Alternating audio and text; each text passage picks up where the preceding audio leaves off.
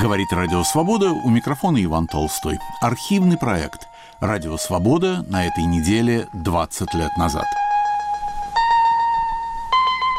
Россия вчера, сегодня, завтра. Россия как цивилизация, гора языков. Кавказ с древних времен называют горой языков. Многие из них до сих пор не имеют письменности. В 60-е годы знаменитые ученые Александр Кибрик и Сандро Кадзасов вместе со студентами и аспирантами МГУ отправились в экспедиции за языками.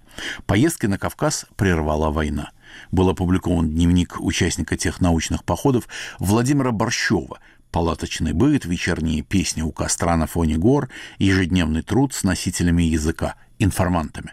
И только названия городов и деревень в этом дневнике звучат сегодня трагически знакомо. Введено Грозный Гадабери.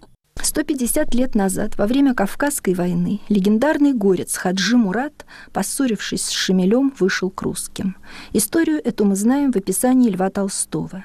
Часть, по его словам, он сам видел, часть слышал от очевидцев, а часть вообразил себе – Хаджи Мурата принял в Тифлисе главнокомандующий кавказскими войсками князь Воронцов, тот самый полумилорд-полукупец, под чьим началом 30 лет назад состоял в Одессе ссыльный Пушкин, в чью жену он был влюблен. Елизавета Ксаверьевна Воронцова, к тому времени уже пожилая дама, тоже персонаж повести Толстого.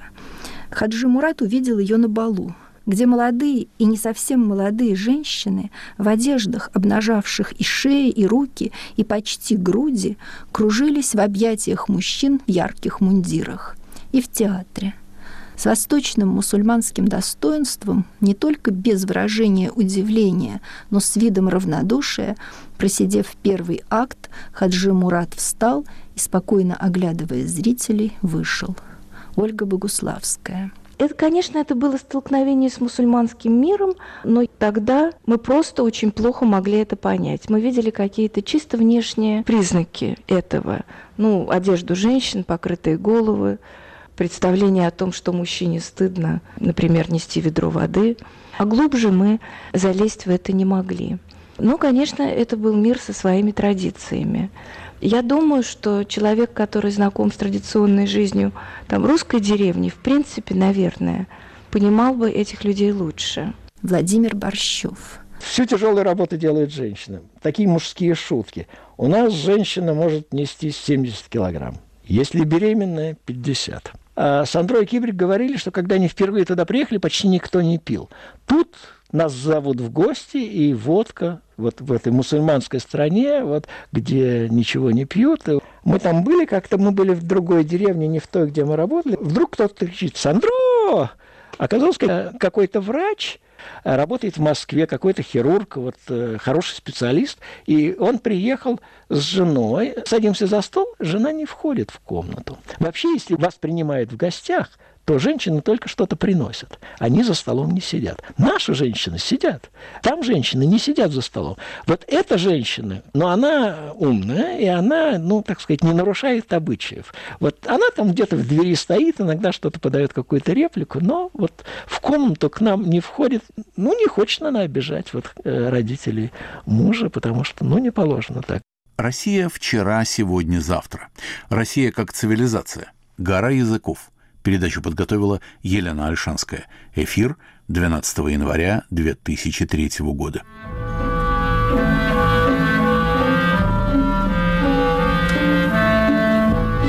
Россия вчера, сегодня, завтра.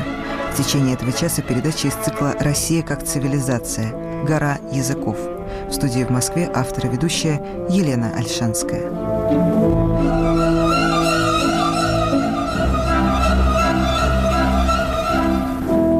XIX веке русские завоевывали Кавказ. Для одних это был путь к чинам и карьере, для других – место гибели или ссылки. Поэты воспевали дикую красоту и первобытную свободу – там все является очам великолепия творения. Но там, среди уединения долин, таящихся в горах, гнездятся и Балкар, и Бах, и Абазех, и Камуцинец, и Карбулах, и Албазинец, и Чечереец, и Шапсук, пищаль, кольчуга, сабля, лук, и конь, соратник быстроногий, их и сокровища, и боги. Стихи Жуковского вдохновляли сосланного на юг Пушкина, когда он сочинял поэму «Кавказский пленник», где юная дева Черкешенко впервые в русской литературе сама признается в любви мужчине, пленнику, и слышит в ответ те слова, которые затем Евгений Онегин скажет Татьяне Лариной. Но это будет позже, а кавказскую драму Пушкин закончил политическим пророчеством. «И смолкнул ярый крик войны – все русскому мечу подвластно. Кавказа гордые сыны сражались, гибли вы ужасно. Но не спасла вас наша кровь, ни очарованные брони, ни горы, ни лихие кони, ни дикой вольности любовь. Подобно племени Батыя изменит прадедом Кавказ, забудет алчной брани глаз, оставит стрелы боевые. К ущельям, где гнездились вы, подъедет путник без боязни. Ученые заинтересовались горой языков еще в XIX веке. Они были поражены тесным соседством и разнообразием наречий. А в XX веке стало понятно, что многим языкам мира грозит гибель. Александр Евгеньевич Кибрик, инициатор и руководитель ежегодных научных экспедиций за языками, заведующий кафедрой структурной и прикладной лингвистики МГУ. Наиболее интересно заниматься теми языками, о которых меньше всего известно, которым было уделено мало внимания в науке. Всего в мире насчитывается от 6 до 7 тысяч языков. Из них несколько тысяч находятся в опасности. То есть есть опасность, что в течение ближайшего столетия они исчезнут. А исчезновение каждого языка является серьезной гуманитарной потерей. На территории э, России, а ранее на территории СССР, вообще говоря, очень много имелось и имеется таких языков. За рубежом обычно исследуют э, такого рода языки исследователи-одиночки. Но проблема состоит в том, что когда человек работает один, у него очень много ограничений. Очень медленно собирается информация о языке. Нужны многие годы человеку для того, чтобы описать такого рода язык. У исследователя нет возможности взаимодействия э, с лингвистами-партнерами, поскольку никто другой, кроме него, этим языком не занимается. И поэтому принять оптимальное решение во многих спорных случаях он должен, только опираясь на свое собственное мнение. Так вот, э, эти экспедиции, которые проводит филологический факультет, они отличаются от всего того, что делается, в частности, за рубежом, э, тем, что мы работаем с этими языками коллективно. Обычно с одним языком одновременно работает 10-20 человек разного профессионального уровня, и лингвисты-специалисты в данной области, и аспиранты, и в том числе и студент. На первом уровне мы срезаем один слой, наиболее поверхностный, так сказать, сливки с этого языка, а потом на втором этапе, на третьем этапе мы можем все глубже и глубже проникать в данный язык. Университетские экспедиции сравнительно бедны. Дается машина, в этом году ГАЗ-66, маленький крытый грузовичок с хорошей проходимостью. За много лет скопилось кое-какое барахло. Газовые плиты и баллоны, палатка, несколько раскладушек и старых спальных мешков, кастрюли, сковородки и так далее. Каждый год что-то прикупается за счет университета. Студентов оформляют на работу лаборантами по 80 рублей в месяц. Для преподавателей и сотрудников сотрудников кафедры – это командировка. Примерно за месяц до отъезда было общее собрание. Главный вопрос – продукты. Почти все закупается заранее в Москве. Еще раньше было дано задание искать дефицит. Кибрик достал 8 литров сгущенки. Катя сделала заказ на индийский чай и гречку. Ира купила топленое масло и рис особого сорта, длинненький. Про колбасу звонили несколько раз директрисе специального магазина Останкинского мясокомбината, и она, в знак уважения к Московскому университету, выдала несколько килограммов солями финского производства. Это из дневника Владимира Борщева, 1981 год. Сам Борщев – специалист по компьютерным наукам. Его участие в экспедициях дружеское. Ольга Богуславская, лингвист. В 1968 году была впервые как раз в Дагестане, в селе Арчи. Очень красивое, этим оно не уникально, потому что горы дагестанские действительно вообще очень красивые. А уникальное оно было потому, что там язык одноульный. Это означает, что люди говорят на языке, особом языке, достаточно сильно отличающемся от соседних языков, достаточно для того, чтобы мы с вами могли спокойно говорить, что это другой язык. Вот как мы говорим, что польский язык другой, хотя, может быть, если вы напряжетесь, вы поймете речь поляк, объясниться вы с ним сможете, но это другой язык, вы это будете понимать непосредственно. Вот в этом смысле арчинский язык другой, не такой, как соседние. На нем говорило тогда около тысячи человек, и это была более-менее стабильная ситуация на протяжении достаточно долгого времени. В Дагестане всего пять письменных языков, а без письменных их, я думаю, сейчас еще не посчитали как следует, но в общем можно считать, что около 40. Александр Кибрик. Все уровни языковой структуры, начиная с фонетики. От фонетики никуда не денешься, потому что язык устный. Нужно преобразовать его в некоторый алфавитный код, нужен хороший способ записи. И, кроме того, нужна морфологическая сторона описания, потому что те языки, во всяком случае, с которыми мы работаем, это языки с богатым и словоизменением, и со словообразованием, и поэтому это тоже необходимый компонент описания.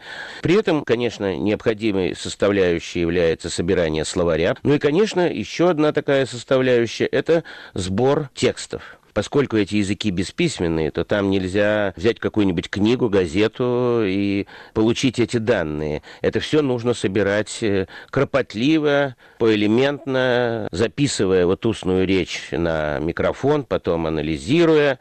Удивительное звуковое богатство.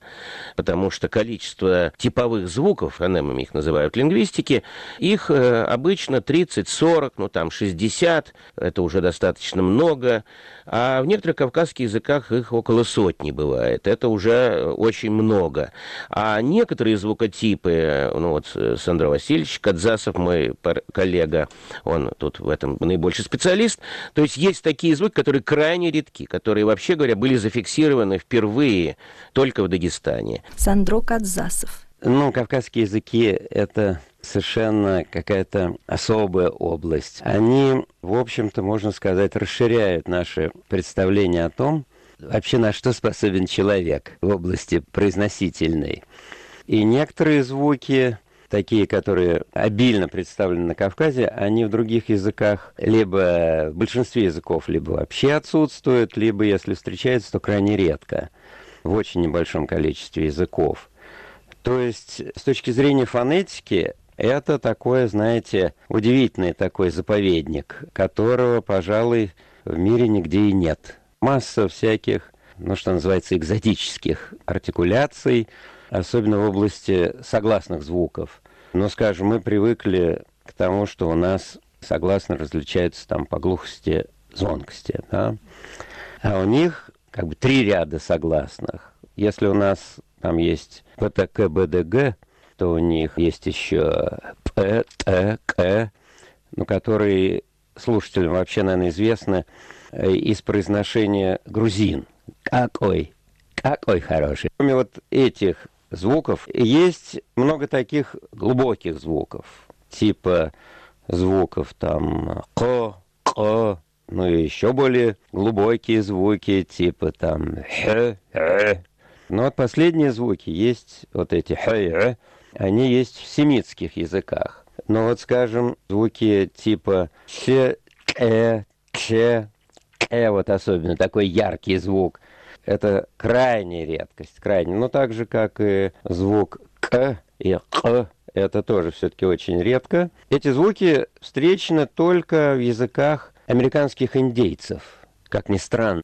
150 лет назад, во время Кавказской войны, легендарный горец Хаджи Мурат, поссорившись с Шемелем, вышел к русским. Историю эту мы знаем в описании Льва Толстого.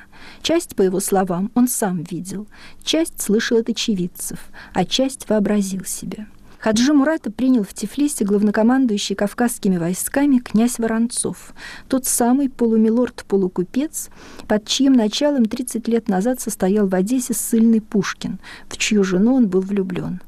Елизавета Ксаверьевна Воронцова, к тому времени уже пожилая дама, тоже персонаж повести Толстого. Хаджи Мурат увидел ее на балу, где молодые и не совсем молодые женщины в одеждах, обнажавших и шеи, и руки, и почти груди, кружились в объятиях мужчин в ярких мундирах. И в театре. С восточным мусульманским достоинством, не только без выражения удивления, но с видом равнодушия, просидев первый акт, Хаджи Мурат встал и, спокойно оглядывая зрителей, вышел. Ольга Богуславская. Это, конечно, это было столкновение с мусульманским миром, но тогда мы просто очень плохо могли это понять. Мы видели какие-то чисто внешние признаки этого. Ну, одежду женщин, покрытые головы, представление о том, что мужчине стыдно, например, нести ведро воды. А глубже мы залезть в это не могли. Но, конечно, это был мир со своими традициями. Я думаю, что человек, который знаком с традиционной жизнью там, русской деревни, в принципе, наверное, понимал бы этих людей лучше. Владимир Борщев. Всю тяжелую работу делают женщины. Такие мужские шутки. У нас женщина может нести 70 килограмм. Если беременная, 50. А Сандро и Кибрик говорили, что когда они впервые туда приехали, почти никто не пил. Тут нас зовут в гости, и водка вот в этой мусульманской стране, вот, где ничего не пьют. Мы там были как-то, мы были в другой деревне, не в той, где мы работали. Вдруг кто-то кричит «Сандро!» Оказался какой-то врач, работает в Москве, какой-то хирург, вот, э, хороший специалист, и он приехал с женой, садимся за стол, жена не входит в комнату. Вообще, если вас принимают в гостях, то женщины только что-то приносят. Они за столом не сидят. Наши женщины сидят. Там женщины не сидят за столом. Вот эта женщина, но она умная, и она, ну, так сказать, не нарушает обычаев. Вот она там где-то в двери стоит, иногда что-то подает какую-то реплику, но вот в комнату к нам не входит, ну, не хочет она обижать вот э, родителей мужа, потому что, ну, не положено так. Совсем другой мир, совсем другие люди. То есть они в чем-то они такие же, потому что это вот советские люди, и на нас на всех вот эта печать. Какой-нибудь молодой парень вот приходит, ну, молодой парень, когда, который когда-то был информантом, учился в школе, а сейчас вот он видит Кибрик с Андро приехали, ах, вот он старый друг, вот он уже где-нибудь в Махачкале, и он рассказывает, как он делает карьеру. Вот у него там какой-нибудь там брат или кто-то там где-то, какой-нибудь дядя там где-то в райкоме, вот теперь вот он вступит в партию, вот он тогда будет делать карьеру. Вот это нормально, делать карьеру. И это, естественно, тоже разрушение какое-то, вот каких каких-то старых взаимоотношений, потому что это уже какие-то вот новые привнесенные, так сказать, советские отношения. Сандро Кадзасов. Вот я впервые попал в Дагестан в 68 году. И я попал в селение Арчип, это в глубинке, близко к главному Кавказскому хребту. Женщины ходили в очень красивой одежде, очень специфической такой, коричневато-красноватые такие штаны, которых мы нигде не видели больше в Дагестане. Мы попали на засуху там. И, в общем, жара стояла недели три очень сильная. Мы наблюдали такой весьма архаический обряд вызывания дождя. Один из жителей был наряжен в травяной костюм, и он шел по поселению, и со всех сторон на него прыскали водой. Затем он удалился, еще там какая-то группа людей удалились там куда-то наверх, ушли, там они выполняли какие-то обряды, вызывая дождь. Надо сказать, что процедура оказалась чрезвычайно эффективной. Начался дождь, который лил не переставая дней 10. То есть все текло, все мосты были снесены. Владимир Борщев. Они живут в горах, где вот эти дороги появились недавно, в некоторых местах совсем недавно. Хотя дороги это черти что, потому что дорога вы едете, и колесо, иногда просто впечатление, что колесо задевая, зависает над пропастью, а туда там далеко падать. Вот эти дома с плоскими земляными крышами, которые после каждого дождя надо укатывать. И там какой-то такой слоистый камень, из которого они складываются безо всякого вот раствора. И если вот мы, не дай бог, иногда ехали и на узких улочках машина задевала угол дома, то она его разваливала это случается явно часто, и то есть они вот тут же ремонтируют вот этот дом вот из этих вот плоских камней, которых много. И делается земляная крыша, которая очень плотно укатывается вот таким каменным катком. Этот каток, ну, наверное, вот сантиметров 70 длиной, такой очень тяжелый, ну, вот как асфальтовый каток, только поменьше. И они вот укатывают крышу после каждого дождя, чтобы она была плотная и не пропускала э, воду. Кое-где строятся новые дома. Вот вы видите, вам жалко, что строятся новые дома, они не такие вот колоритные. Вода где-то обычный источник, то есть каким-то образом либо колодец, либо проведена даже труба откуда-то из какого-то источника, вся деревня туда ходит за водой. Причем ходят они за водой, раньше они ходили с такими вот кувшинами, громадными медными кувшинами, которые они сами же, вот где-то там какой-то кузнец их ковал, эти кувшины, а сейчас они ходят с канистрой. Тоже жалко, канистра явно не такая красивая, как этот кувшин, но гораздо более функциональная. Александр Кибрик. Именно благодаря горной местности и тому, что аулы все-таки достаточно устойчивые социальные микрообразования, то в них э, удивительным образом сохраняется в течение тысячелетий целостность и неприкосновенность языков этих селений. Огромные миграционные потоки между Азией и Европой, которые происходили на протяжении ряда тысячелетий, они проходили по побережьям Каспийскому и Черноморскому. А сам Кавказ – он никому не был нужен, и носители этих языков так там и жили. Поэтому на протяжении там, пяти тысяч лет, э, судя по реконструкции, оседла жили на одних и тех же практически местах, в одних и тех же долинах. И хотя расстояние между языками может быть в километрах очень маленьким, 2-3 километра, а тем не менее это два разных языка, смешиваний по существу не происходило. Дагестан – страна гор – имеет вид неправильного четырехугольника между главным Кавказским хребтом и Каспийским морем, читаем мы в энциклопедии. Граничит на юге с Азербайджаном, на юго-западе с Грузией, на западе и севере с Чечней, на востоке омывается Каспийским морем.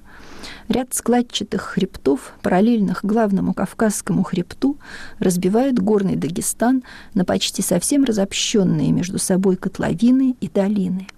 На 1 января 1998 года в Дагестане проживало 2 миллиона 100 тысяч человек, из которых 58% – сельские жители.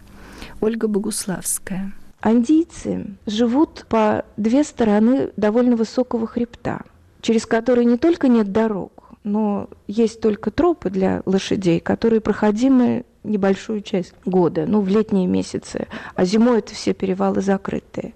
А естественный спуск на плоскость к цивилизации, ну, значит, для торговли, для вообще какой-то естественной жизни, для некоторых дагестанских деревень в то время шел через Чечню. И мы заезжали туда через Чечню, через Грозный на машине. Мы были в очень интересном селе.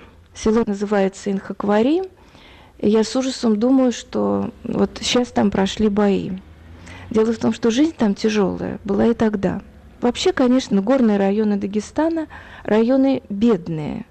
Они всегда были бедные. Там суровая природа – они занимаются скотоводством, как они занимаются земледелием, трудно себе представить. Это какие-то клочки земли, где выращивается зерно.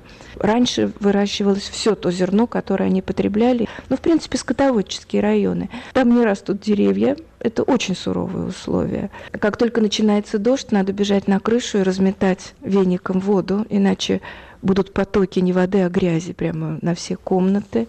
Многие из этих домов вот еще в 68 году просто не имели стеклянных окон. Стекло было трудно доставить на лошадях, оно бьется. Вот это село Эдхакваре, о котором я говорю, электричество туда пришло за два года до нашего приезда. А дорога одновременно с этим, она не то чтобы пришла в село, но она проходила внизу по долине, уже автомобильная дорога, и это, конечно, было благом цивилизации. И мужчины этого села на себе вносили трансформаторную будку, чтобы в селе было электричество. Именно на себе, потому что никакие лошади тут помочь, конечно, не могли.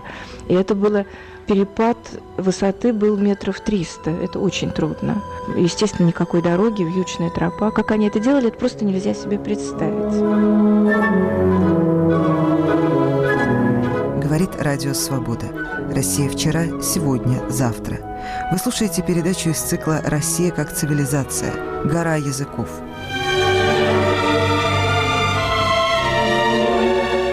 Three, two, one, zero. Ignition. Liftoff. Илон Маск еще только запускает свои спутники, а мы уже в космосе. Кристально чистый сигнал доступен со спутника Eutelsat Hotbird. Подробнее в разделе «Как слушать» на нашем сайте свобода.орг. Слушайте «Радио Свобода».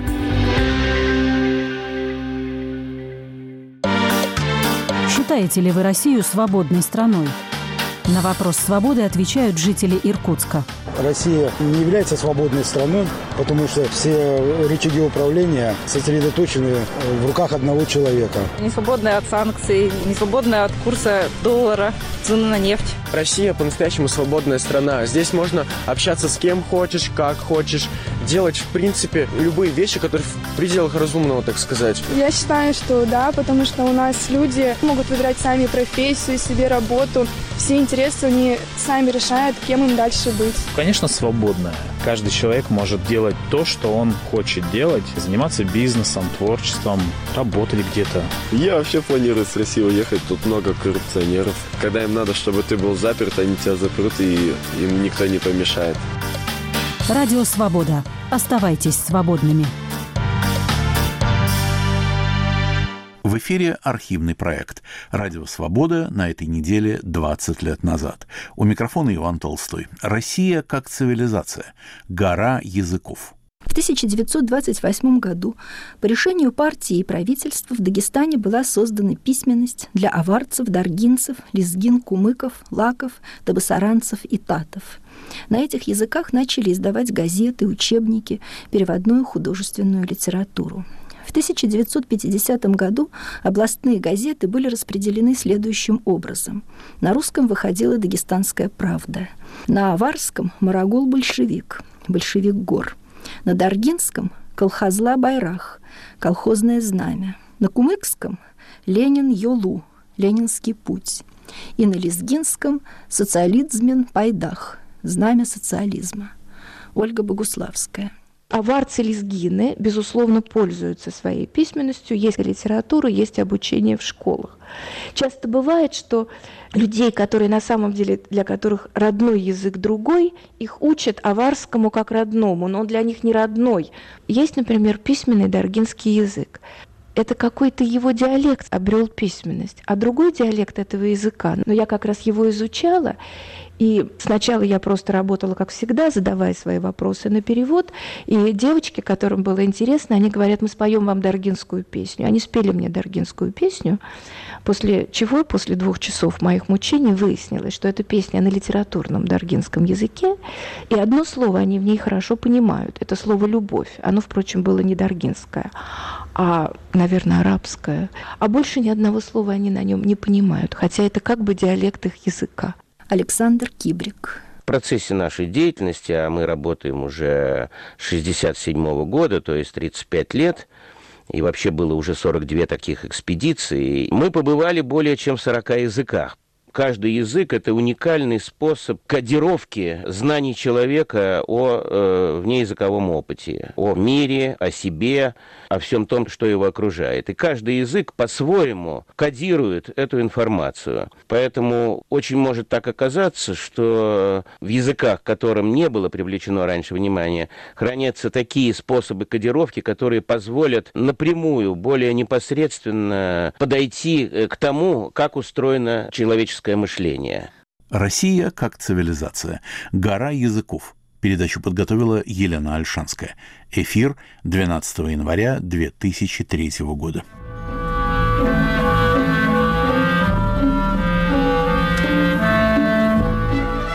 Россия вчера, сегодня, завтра. Продолжаем передачу «Гора языков» из цикла «Россия как цивилизация». У микрофона в Москве автор ведущая цикла Елена Альшанская.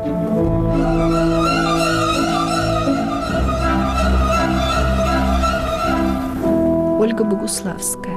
У жителей этого села была потрясающая история. Когда чеченцев выселили из их сел в сталинские времена, то через некоторое время в эти села не то чтобы столь же насильственно, но я бы сказала, что с той же степенью обязательности, может быть, не так жестоко, переселили дагестанцев именно из этих сел. Потому что те районы, где жили дагестанцев, от чеченских отличались гораздо большей суровостью природы. Но в горах 500 метров выше это на 500 метров труднее. Там это очень заметно. В Чечне гораздо более благодатный климат просто. Это ниже. Их переселили в эти села. Когда во времена уже Хрущева чеченцам разрешили возвратиться в свои дома, дагестанцам предложили выбирать переезжать на плоскость, ближе к морю, безусловно, более благодатные в смысле климата места, или вернуться в свое село, которое к тому времени брошено. Дагестанские каменные дома без человека превращаются в груду камней, видимо, года через три – так что возвращаться было куда? К своим камням. Действительно, в буквальном смысле. Там был потрясающий источник минеральной воды. Природно газированная вода, удивительно вкусная и, как все считали, целебная. Туда люди ездили из всех окрестных сел, как на курорт. Но курорт этот был так 50 железных кроватей, таких коек с железными панцирными сетками, стоящими под открытым небом, и вот этот потрясающий, очень сильный, мощный источник воды единственное дерево, огромный орех, который рос вот здесь. И вот к этому источнику святой воды, как они все считали, небольшое количество инхакваренцев и вернулось. Инхакваренский язык его тоже можно считать одноаульным, но, может быть, на нем говорили в двух аулах, я сейчас даже точно не помню. Он был совершенно особый, довольно хорошо сохранившийся, по крайней мере, у тех немногих носителей языка, которые жили вот в этом селе, при том, что они уже жили в другом месте, потом вернулись туда.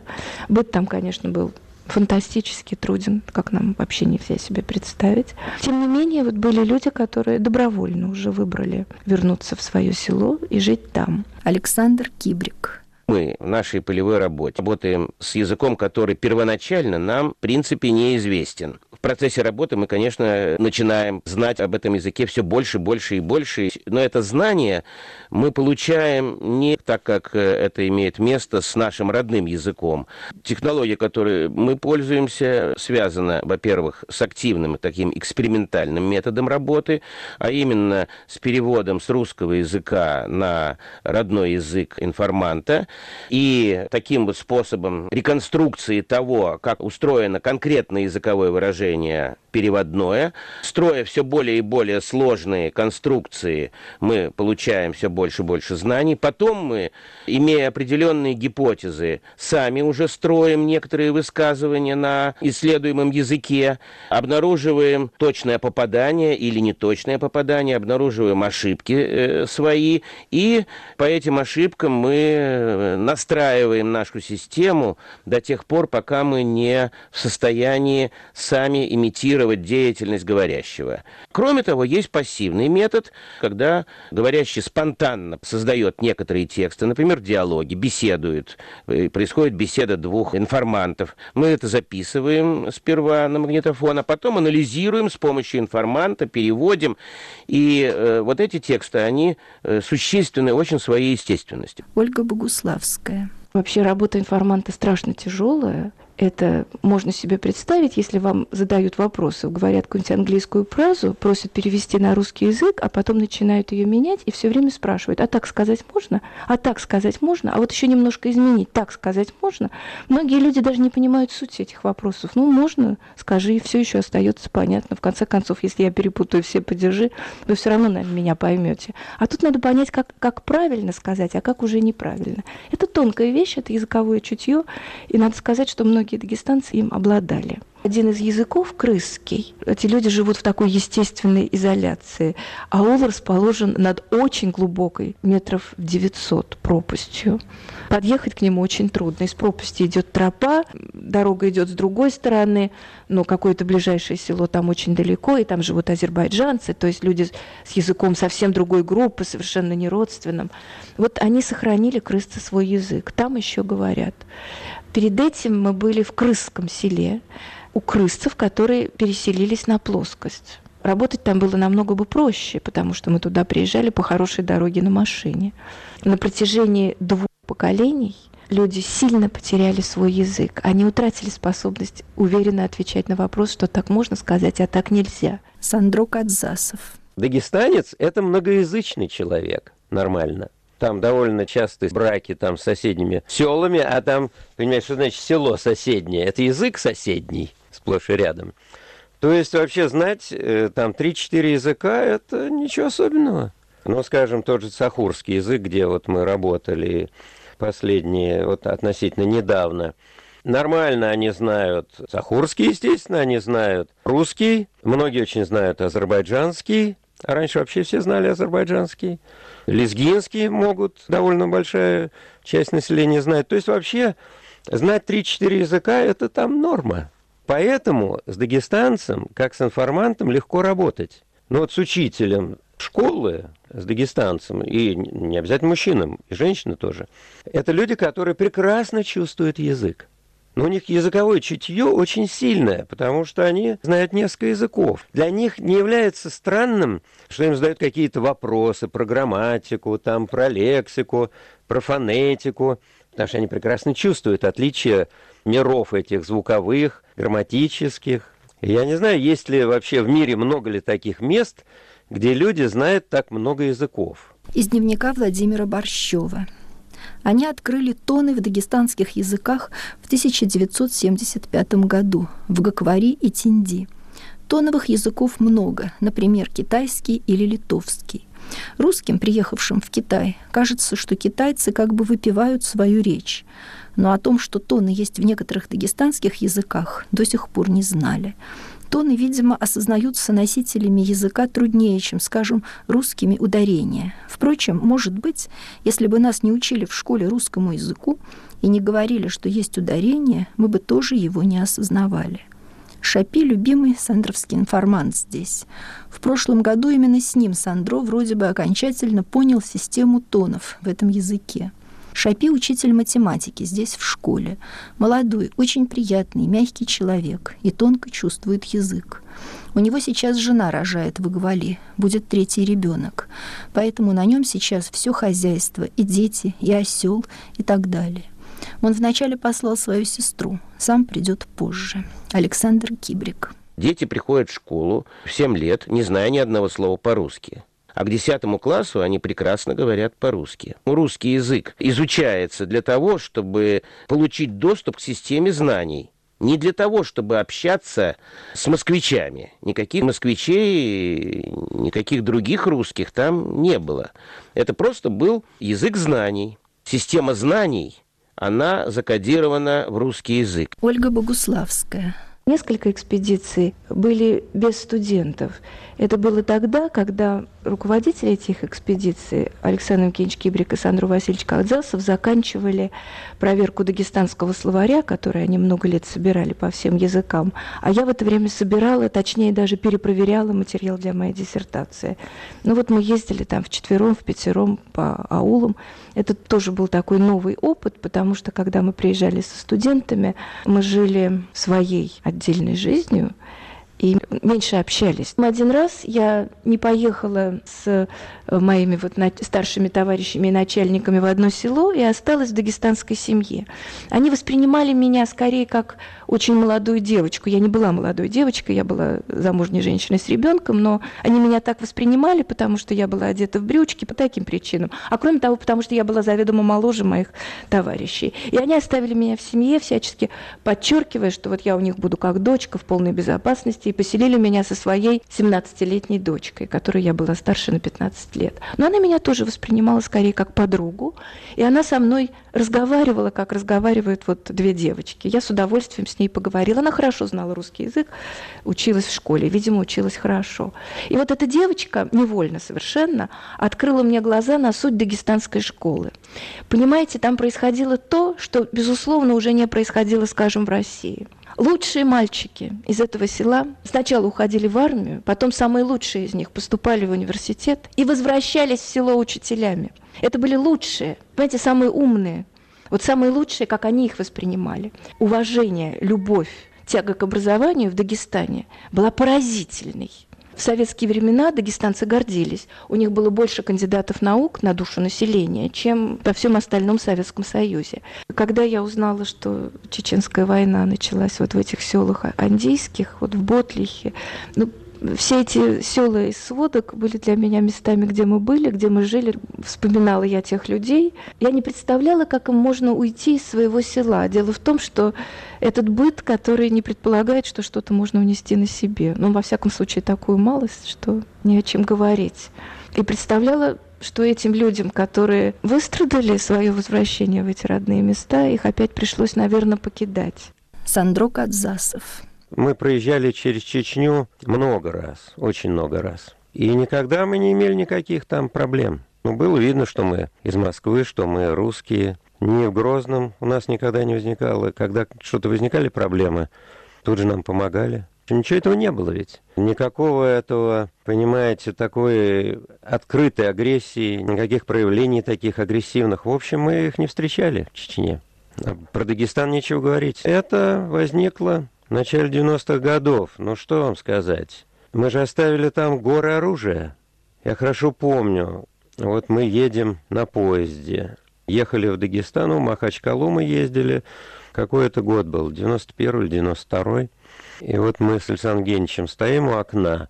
Проезжаем какой-то, не помню, какой город. Гудермес, кажется.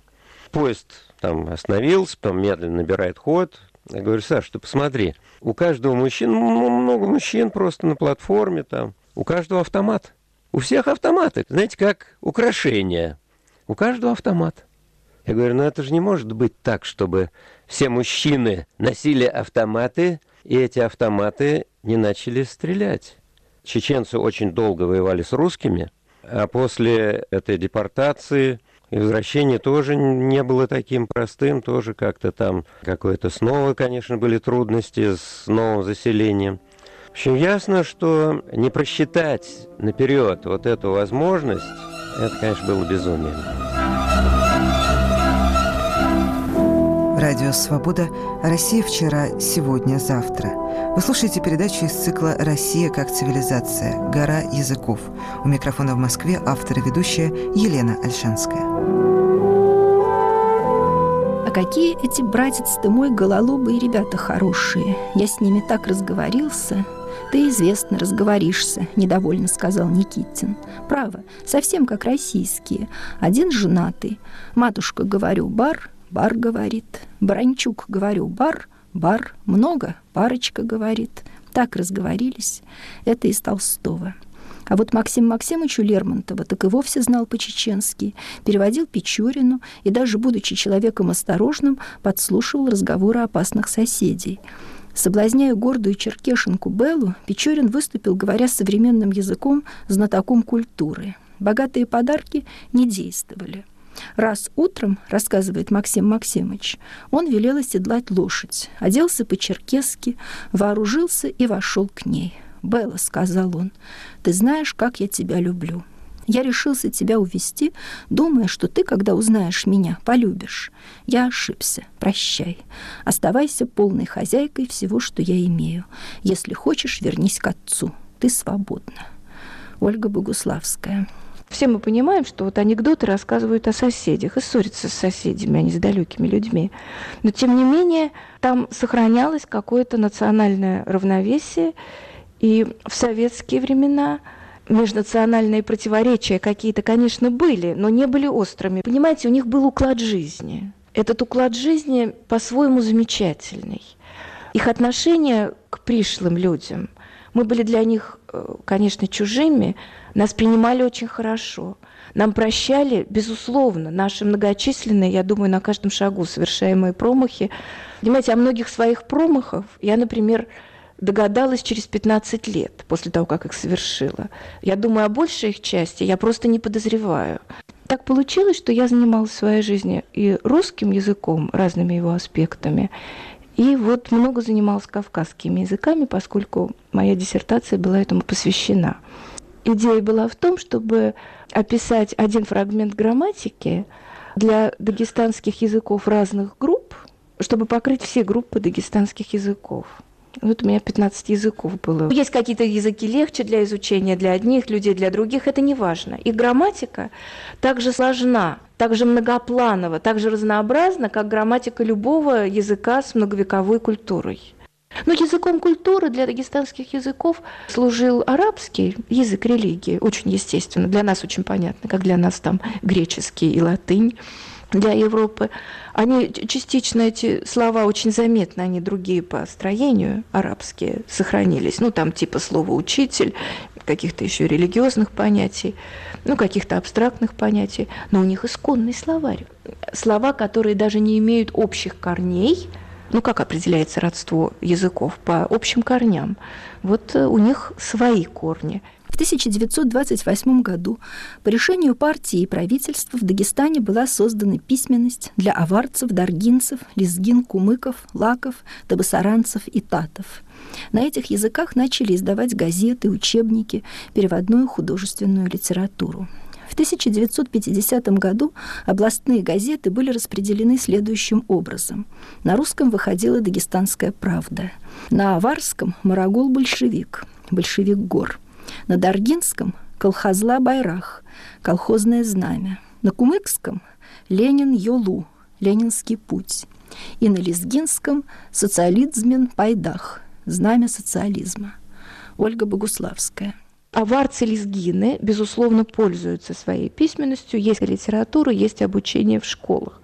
Часто бывает, что людей, которые на самом деле, для которых родной язык другой, их учат аварскому как родному, но он для них не родной.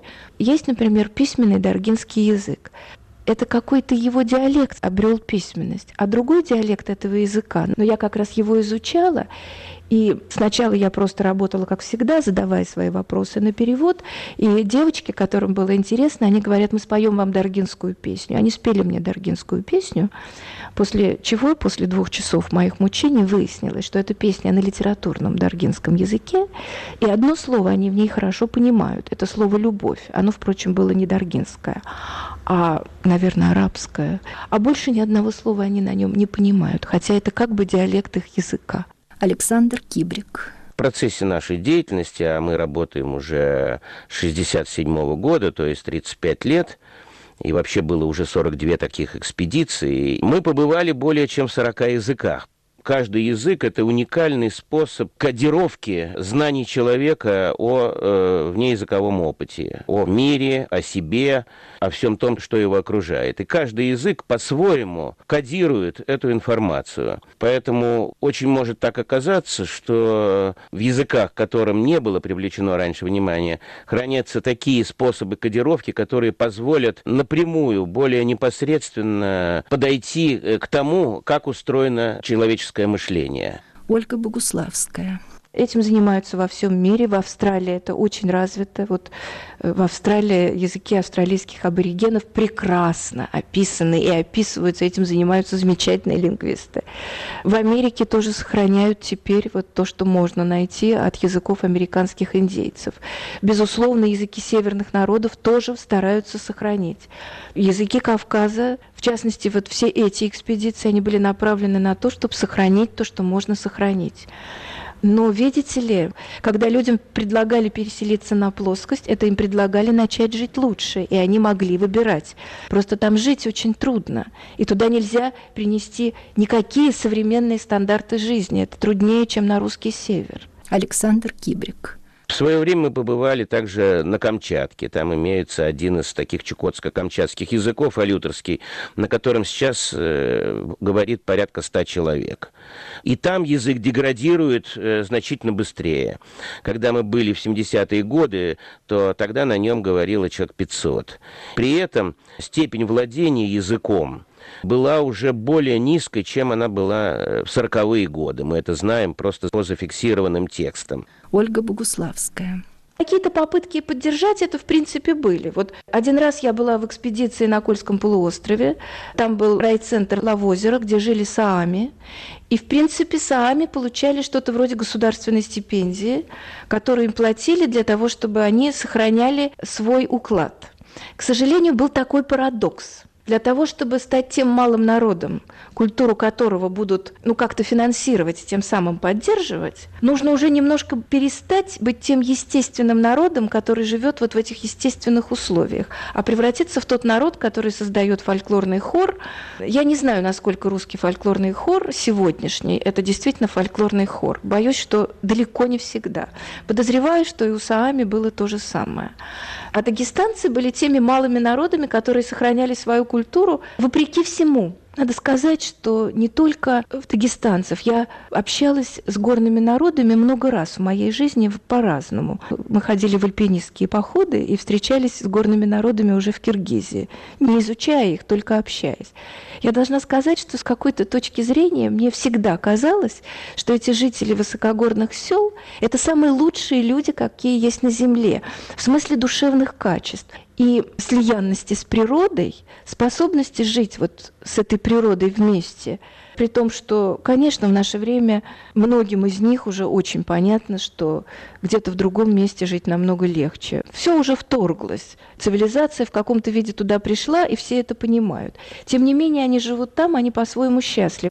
После наказания за грехопадение Адама и Евы в Священном Писании упоминается второе Божье наказание – смешение языков в ответ на вавилонское столпотворение, то есть гордое намерение человечества построить столб, башню до небес.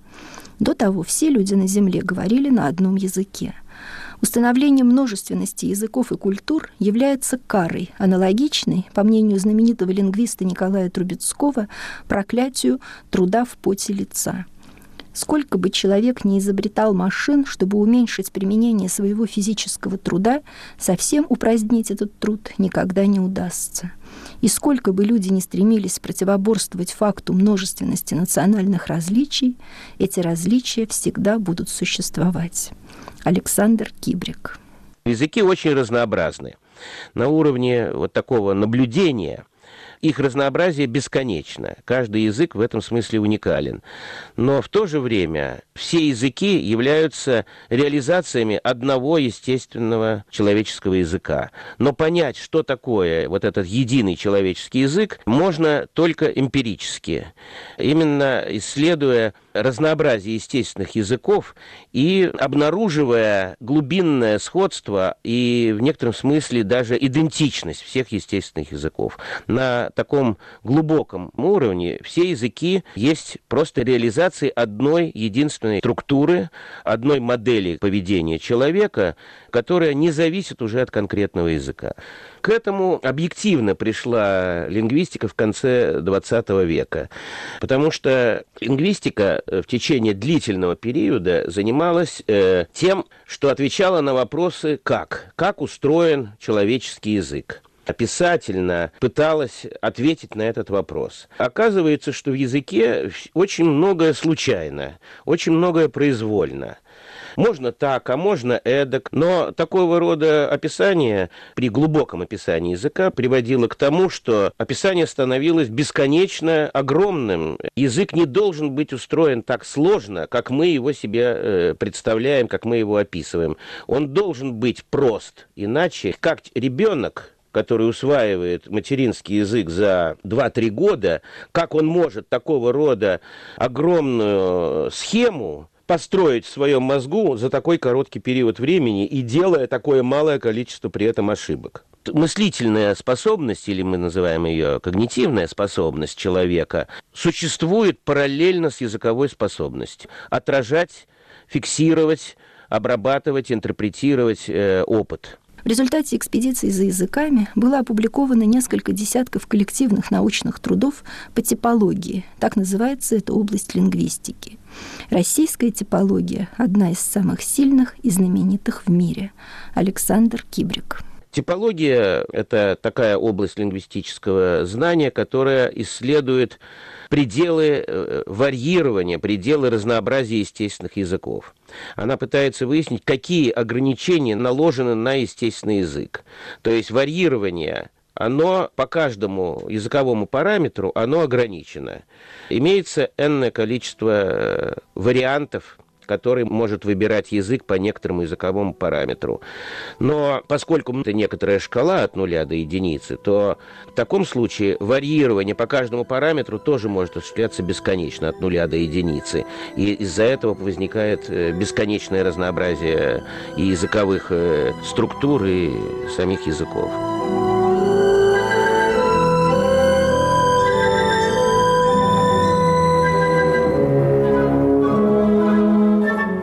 «Свобода», «Россия вчера, сегодня, завтра». Закончилась передача «Гора языков» из цикла «Россия как цивилизация». Над этим выпуском работали в Праге продюсер Лев Ежов и редактор Ирина Лагунина, автор и ведущая в Москве Елена Альшанская. Всего доброго. Радио «Свобода» на этой неделе 20 лет назад. Над архивным проектом работает редактор Иван Толстой.